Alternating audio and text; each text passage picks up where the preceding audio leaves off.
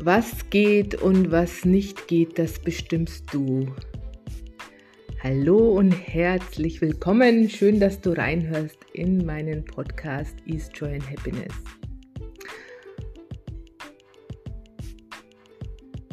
Mein Name ist Bianca Riedel-Weiß und ich bin hier, um dir, um dich dabei zu unterstützen, dir dein Leben leichter zu machen und gesund, dich in die Gesundheit und den Wohlstand hinein zu entspannen. Und diese Folge heute, die ist mir sehr wichtig, die mit dir zu teilen. Und da ähm, war gestern ein, habe ich einen Film gesehen im Fernsehen, ähm, kein, nee, die Luft zum Atmen hieß es, glaube ich. Ja, genau. Und da ging es um eine ähm, wahre Geschichte einer jungen Frau oder eines Mädchens, die äh, bei der Mukoviszidose schon sehr früh ähm, diagnostiziert wurde. Und ihren Lebensweg und wie das Ganze, wie, wie, de, wie das Ganze ähm, auseinandergeklafft ist äh, zwischen den Prognosen der Ärzte und Experten und dem, was sie gemacht hat. Und das war so bezeichnend, das ähm, hat mich nochmal so bestärkt, wo ich mir gedacht habe, ja genau, genau so sehe ich das auch schon sehr, sehr lange. Ich komme aus dem medizinischen Bereich, war in der Pharmazie tätig, ähm, habe äh, den Heilpraktiker gemacht. Schamanismus ähm, habe mich immer schon sehr, habe immer schon alles hinterfragt und mich sehr damit auseinandergesetzt und vieles einfach nicht so hingenommen und nicht so geglaubt. Ähm, wie es in Anführungszeichen die Experten so von sich geben und habe immer wieder auch die Erfahrung gemacht, sowohl bei mir als auch bei ein paar von meinen Herzensmenschen, wie was der Glaube, wie wichtig der Glaube ist. Dass für dein Leben entscheidend ist, was du glaubst. Und wie wichtig dieses, es ist wieder das Selbstvertrauen, die Selbstsicherheit aufzubauen, sich das wieder zurückzuerobern, das wir alle hatten, als wir äh, zur Welt kamen und das uns äh, Stück für Stück aberzogen wurde. Ähm, wir dazu animiert wurden, mehr dem Glauben zu schenken, was andere sagen, weil andere das besser wissen als du selber und das ist eine Lüge. Denn was für dich stimmt, weißt nur du, niemand anderes. Und die, das Zeitgeschehen zeigt auch, dass es höchste Zeit ist, dass wir von diesem Pauschal- und Durchschnittsschmarrn da wegkommen, weil kein einziger von uns Pauschal oder Durchschnitt ist. Jeder ist einzigartig, jeder hat eine Gabe, die nur er in die Welt bringen kann und das ist wichtiger denn je, dass er das jetzt tut. Und wenn du das nicht tust, wenn du dem nicht nachgehst, was dich ausmacht, was dir entspricht, dich immer noch verzweifelt ähm, danach richtest, was andere dir sagen, obwohl du irgendwie merkst, das stimmt für dich nicht, gehst du zugrunde. Oder weil du Angst hast vor den Konsequenzen, dann gehst du zugrunde. Und das war da gestern in diesem Film auch wieder so bezeichnend. Und wo ich mir gedacht habe, ah, es kann es ist so viel mehr möglich und es kann im Prinzip auch, könnte noch leichter gehen, wenn die Menschen sich mehr öffnen würden für die Möglichkeiten und nicht so diesen Tunnelblick mäßig dem stoisch nachgehen und ähm, sich selber sich selber irgendwie ausschließen aus ihrer äh, aus ihrem Körper, aus ihrer, aus ihrer eigenen Heilung raus.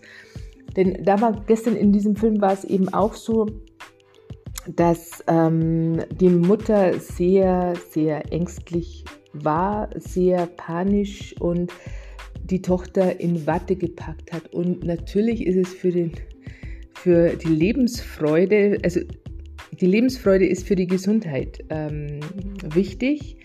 Und wenn wenn jemand oder wenn, wenn äh, ein Elternteil oder die Eltern sich sehr sorgen und ähm, dich in Watte packen als Kind, ist deine Lebensfreude auch sehr gedämpft, weil du natürlich als Kind viele Sachen nicht mitmachen kannst mit den anderen. Und das macht nicht wirklich Spaß. Das führt ja dann schon, zu, führt ja schon dazu, dass du dann irgendwie sagst, äh, das so unbewusst, das ist ja, das ist ja so nicht schön. Ich kann das und das nicht machen, das ist ja so nicht schön. Das Mädchen hat irgendwann zufällig ähm, entdeckt, dass sie eine Schwester gehabt hätte, die gestorben ist. Sie hat eine Todes, äh, Todesurkunde ähm, gefunden und hat dann gefragt, die Eltern, und ähm, die haben sich dazu nicht geäußert. Und auch das ist so fatal. Diese Familiengeheimnisse machen so viel. Das entdecke ich im Systemischen immer wieder, dass verschwiegene, totgeschwiegene ähm, äh, Familienmitglieder, ähm, abgetriebene Kinder, ähm, dass das das System stört, dass die so lange im System rumfuhrwerken, bis sie gesehen werden, bis sie anerkannt werden. Und dann können sie gehen. Und das ist im Familienstellen so eindeutig zu sehen, und für mich war das so klar, weil man gedacht habe, ja genau, das ist wieder so ein Punkt mit diesen Familiengeheimnissen, die immer und immer wieder vorkommen und immer wieder alles zugedeckelt wird, ähm, was, was nur belastet und beschwert und wo es überhaupt keinen Grund gibt, das irgendwie totzuschweigen, denn es ist nun mal passiert. Und es ist viel besser, ähm, da einfach mal das auf den Tisch zu packen und zu sagen, ja, so ist es. Und dann kann jeder für sich damit zurechtkommen. Und natürlich im ersten Moment ist vielleicht äh, äh, der Schock da, und, aber dann kann sich die Lage entspannen. Und wenn du das nicht tust, wenn das nicht angesprochen wird, dann ist es wie ein Schwelbrand, der sich ausbreitet wie ein Krebsgeschwür. Und Geschwür kommt ja auch, dass ich irgendwann geschworen habe, bewusst oder unbewusst, ja, nichts zu sagen. Und das wird dann mehr und mehr und metastasiert.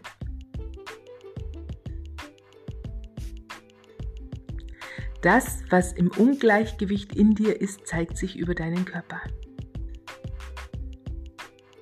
Und wir haben gelernt, unseren Körper dann anzu, äh, abzulehnen, unseren Körper zu bekämpfen, unseren Körper mundtot zu machen im Prinzip mit äh, Medikamenten den Schmerz äh, zu, zu lindern und zu betäuben und um ja nicht hinschauen zu müssen. Und dabei wäre es so viel einfacher, mich dem zu stellen und zu sagen, hey Körper, was willst du mir denn sagen?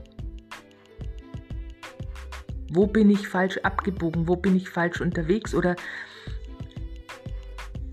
welche Information hast du für mich? Wir leben in unserem Körper, wir, wir, wir stecken in unserem Körper, aber wir tun so, als wäre es ein Fremdkörper und behandeln den als, als äh, Eindringling, als ähm, ein Böser, der uns was Böses will. Aber das ist nicht so. Die Seele sagt zum Körper, schrei du mal, auf mich hört der Mensch nicht. Und zwar, wenn du, wenn du ständig Kompromisse eingehst, die nicht dir entsprechen, wo du dir eigentlich denkst, na, eigentlich geht mir das gegen den Strich und ich mag das nicht, aber ich tue es um des lieben Friedens willen. Oder ich möchte es jedem recht machen. Mein Mann war einer, der es jedem recht machen wollte und das hat nicht funktioniert. Und er hat geschworen, nichts zu sagen in jungen Jahren. Das kam alles erst raus, nachdem er gestorben ist, äh, einige Zeit danach. Und ich habe das immer gespürt und ich habe ihn darauf mehrfach angesprochen, aber er wollte darüber nicht reden.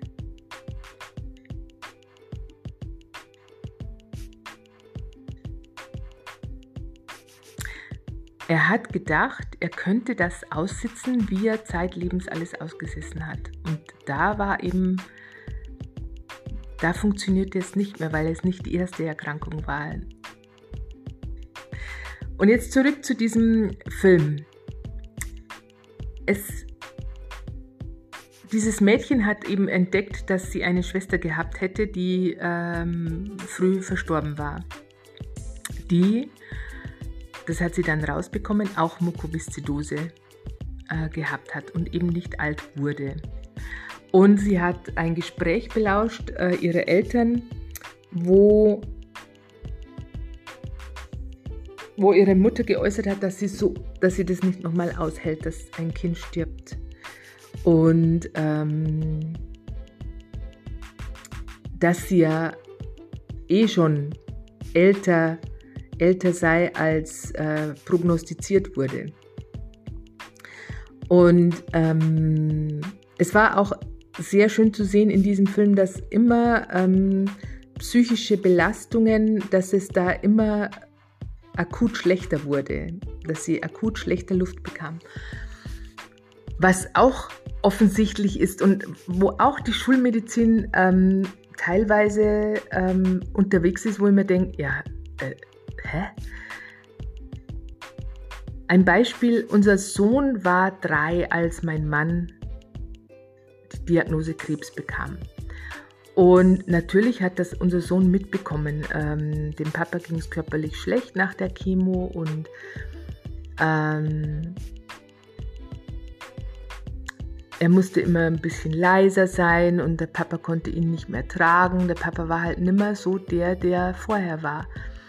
Und das hat natürlich unser Kind belastet. Und auch diese, diese ähm, Energie, diese gedrückte und schwere Energie hat er natürlich sehr, sehr wohl wahrgenommen. Und eines Nachts hatte er einen Pseudogruppanfall.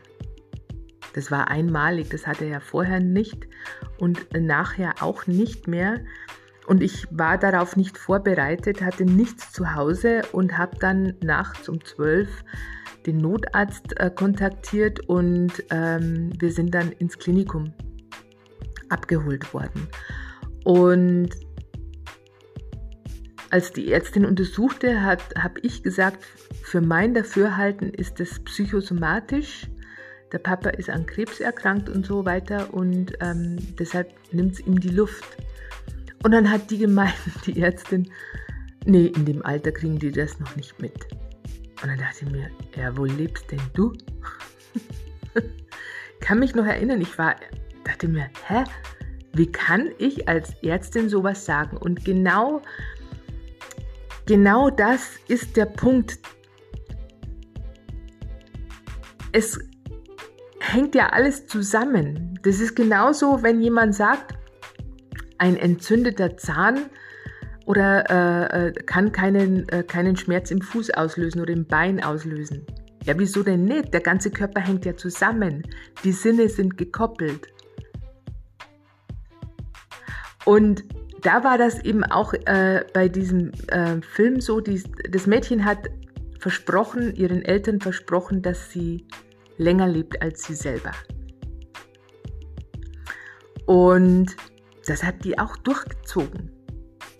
Sie hat diese Zweifel, diese, diese Prognosen der Ärzte nicht zugelassen. Sie hat diszipliniert die Übungen gemacht ähm, und ist ihren Weg gegangen. Es hieß, sie sollte keine Kinder bekommen. Dann wurde sie schwanger und sie hat sich für das Kind entschieden. Ähm, Im Endeffekt wird ja dann immer bei solchen Prognosen wird empfohlen, quasi mit absolut angezogener Handbremse da irgendwie ein bisschen so dahin zu vegetieren, was keinem Spaß macht und das Leben sich nur noch um diese Erkrankung dreht. Jeder äh, schränkt sich ein, jeder nimmt Rücksicht und ähm, das schränkt natürlich auch den Körper mehr und mehr ein, weil du dich mehr und mehr in dich zurückziehst. Dann sind dann Scham und Schuldgefühle, weil du merkst, dass andere dadurch auch sich zurücknehmen und, und du fühlst dich schuld, weil du nicht anders kannst und du siehst, wie, wie schwer es die, ähm, die Eltern haben oder ähm, wie es die anderen runterzieht. Und das ist ein permanentes Feld von Schwere und Last. Und dann kommen die Prognosen noch der Ärzte hinzu, die dann sagen, ja, bei der und der Erkrankung hast du eine Lebenserwartung von Bababa. Auch bei der Krebsdiagnose wird automatisch die Prognose, also bei der, ja, bei der Diagnose wird automatisch die Prognose ungefragt hinten nachgeschoben. So war es bei meinem Mann. Und ich saß da drin und dachte mir, ich hau diesem Oberarzt jetzt eine mit dem Brett aufs Hirn, dem Deppen. Mein Mann hat nicht gefragt, wie lange er, wie die Prognose ist, aber er hat es nachgeschoben. Und dann dachte ich mir, was bist denn du für ein Depp? Ja, es ist deren täglich Brot und es ist aus der Sicht natürlich, weil jeder das im Kopf hat, wenn du die Diagnose Krebs bekommst, das war's dann. Und das ist es aber nicht. Wenn ein Arzt sagt oder wenn die Schulmedizin sagt, das ist unheilbar, dann ist es, weil sie mit ihrem Latein am Ende sind. Sie gehen nach dem Durchschnitt, nach Erfahrungen der Vergangenheit und auch da gestern, das war wieder nochmal so die Bestätigung, wo wir mir gedacht haben, ja, genau so, genau so. Du entscheidest, ob oder ob nicht. Du. Es ist dein Körper und du entscheidest.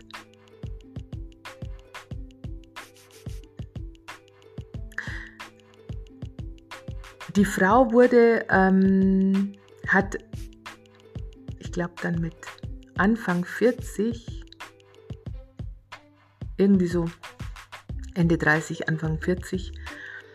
Ähm, sie hat immer gesagt, sie will keine Transplantation, ähm, weil das für sie gleichgesetzt ist mit, äh, dann stirbt sie.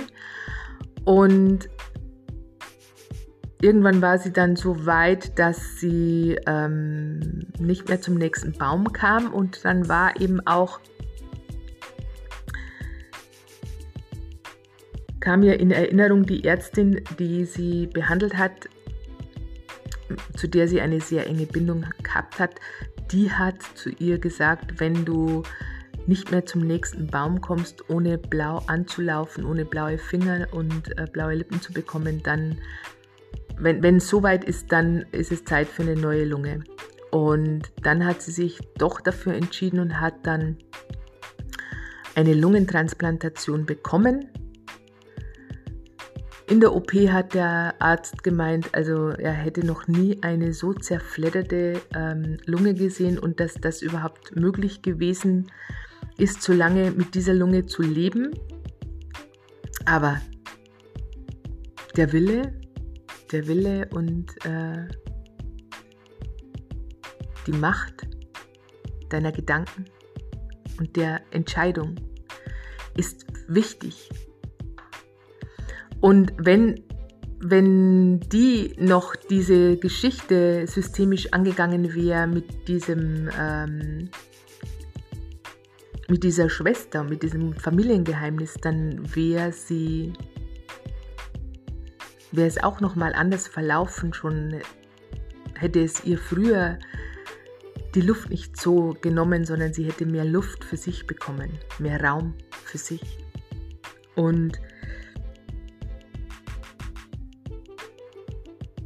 das Ende vom Lied war, dass sie diese ähm, Lunge transplantiert bekommen hat und dass sie heute 51 Jahre alt ist und äh, bester Gesundheit.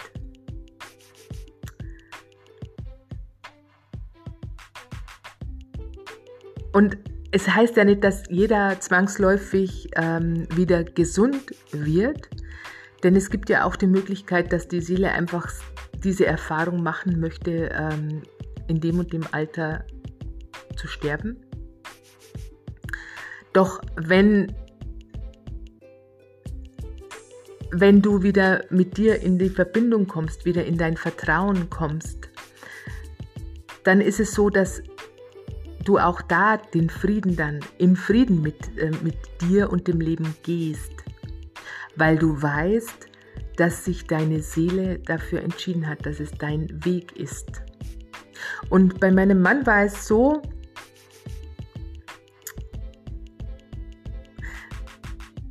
der war schon mit Anfang 20 oder Mitte 20, glaube ich, war das. Da war seine erwachsene Tochter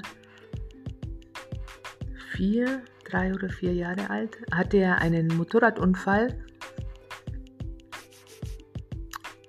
und da war, da, hat, da war er schwer verletzt und da hat er das Licht gesehen. Und das war ein sehr schöner Moment, hat er mir beschrieben. Das war so, da hat er das Licht gesehen und das war alles, da war Frieden. Und ich glaube, wenn du einmal dieses Licht gesehen hast und es wird schwierig in deinem Leben, dass du dich vielleicht auch dann nach diesem Licht, nach dieser Leichtigkeit sehnst, weil, weil das Leben so schwer ist. Manches Mal kann es auch sein, dass, ähm, dass im Mutter du einen Zwillingsbruder oder Zwillingsschwester gehabt hättest und der im Mutterleib abgegangen ist, was die Mutter vielleicht gar nicht mitbekommen hat. Aber du vermisst diesen Zwilling zeitlebens. Und diese Geschichten machen was mit einem. Die stören das System, das Familiensystem so lange, bis du es dir anschaust, bis du näher hinschaust. Und da ist Familienstellen beispielsweise ein super eine super Sache, um dem auf die Spur zu kommen, weil du mit dem Verstand da nicht drankommst. Und ja, die Schulmedizin äh, belächelt das und hält das alles für Humbug. Ähm, das ist deren Ansicht. Mein, meine Ansicht ist, ähm, wenn ich schon so schlecht beieinander bin, wenn es mir schon so schlecht geht oder wenn, wenn die Prognose so schlecht ist, was habe ich denn noch zu verlieren wenn ich das nicht ausprobiere. Dann probiere ich das doch aus. Und sowohl mein Mann als auch meine Schwägerin, die ähm, drei Tage nach meinem Mann dann starb, waren beide irgendwo einerseits offen für meine Ansätze, haben aber beide entschieden, dass sie erstmal die Chemo machen und dann gehen sie die Geschichte so an. Und beide kann ich heute auf dem Friedhof besuchen. Es war ihre Entscheidung. Es war natürlich schwer für mich, das zu akzeptieren, gerade bei meinem Mann, auch im Hinblick auf unseren Sohn. Dennoch weiß ich heute, das war sein Weg. Und ich habe den Frieden damit gemacht, aber es lang, hat lange gedauert, weil ich mich dann auch wieder angezweifelt habe. Vielleicht bin ich auch äh, ein bisschen wirr im Kopf, so ungefähr. Doch ich weiß, dass es stimmt. Ich weiß es ganz einfach. Und darum geht's. Du weißt auch so sehr viel mehr. Du spürst es ja. Doch solange du dem mehr vertraust, was andere sagen, was man halt so macht, was immer schon Usus war, obwohl es jetzt nicht mehr stimmt, dein Leben ist Veränderung und du tust dir keinen Gefallen, wenn du ständig den Fokus auf die anderen legst. Wenn du nicht Stellung beziehst für dich,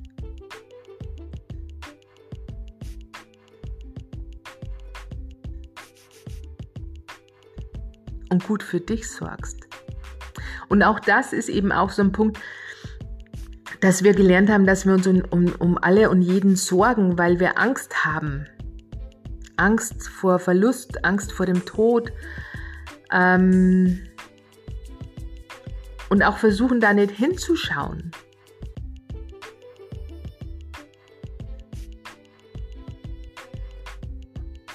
Aber das ist so, wie, wie, wie wenn du vor dem Tod immer davonläufst.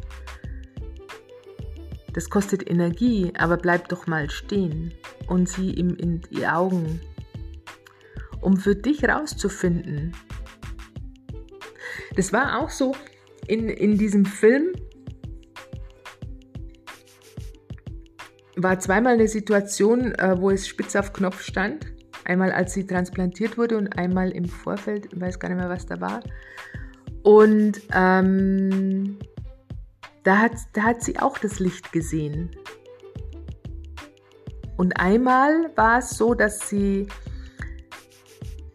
ihren Sohn gehört hat, der nach ihr gerufen hat und sie sich dann entschieden hat, wieder umzukehren und ein zweites Mal war, dass diese Ärztin, die sie betreut hat, zu der sie einen engen Bezug hatte, dass, äh, dass die ja schon verstorben war, ähm, dass die mit ihr gesprochen hat und sie zurückgeschickt hat. Und ich fällt mir gerade ein, meine eine frühere Nachbarin von mir, die auch an Krebs erkrankt ist und ähm, die vor zwei Jahren oder drei Jahren, ja, ich, mir ist ja wurscht, drei oder gar vier Jahre, ähm, operiert wurde und da eben auch schon klinisch tot war. Und sie hat auch das Licht gesehen und diesen Frieden. Und sie hat wie aus der Metaebene. Sie hat gesagt, es war so, als würde sie von oben runterschauen auf den OP-Tisch und hat dann auch alle gesehen von oben. Und ist dann aber wieder ähm, reanimiert worden und ich habe dann gesagt, ja, dann hast du noch was zu erledigen. Und dann hat gemeint, ja, das hätte ihr Arzt auch gesagt. Es gibt vereinzelt solche, solche Ärzte, die das ganzheitlich betrachten, aber es gibt auch noch sehr viele, die da stoisch nach dem gehen, was äh, sie gelernt haben. Ich, ich weiß nicht, was die lernen, aber es gibt, weil ich äh, schon unterschiedliche Ärzte kennengelernt habe, aber die Psychologie dahinter ist auch verbesserungswürdig, sagen wir es mal so. Natürlich ist auch ein äh, Krankenhaus ein Wirtschaftsunternehmen und da geht es auch um Geld, um viel Geld. Und jede Operation bringt Geld. Aber das führt jetzt zu weit. Mir war es jetzt wichtig, in dieser Folge mit dir zu teilen, wie wie viel Einfluss du auf dein Leben hast, wie viel mächtiger du bist, als du glaubst und wie entscheidend es ist, für dich einzustehen.